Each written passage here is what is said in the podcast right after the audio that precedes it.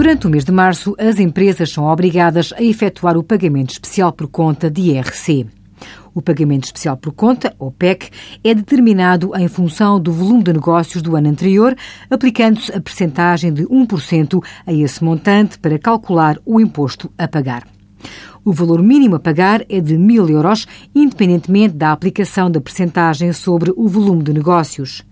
Caso exceda esse valor mínimo, o imposto a pagar é igual ao valor de 1.000 euros, acrescido de 20% sobre o montante excedente.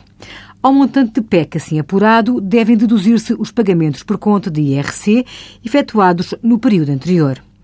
Caso os pagamentos por conta excedam o montante do PEC, a empresa não é obrigada a efetuar esse pagamento. As empresas que tenham optado pela aplicação do regime simplificado de IRC estão dispensadas de realizar o PEC. Envie as suas dúvidas para conselhofiscal.tsf.occ.pt.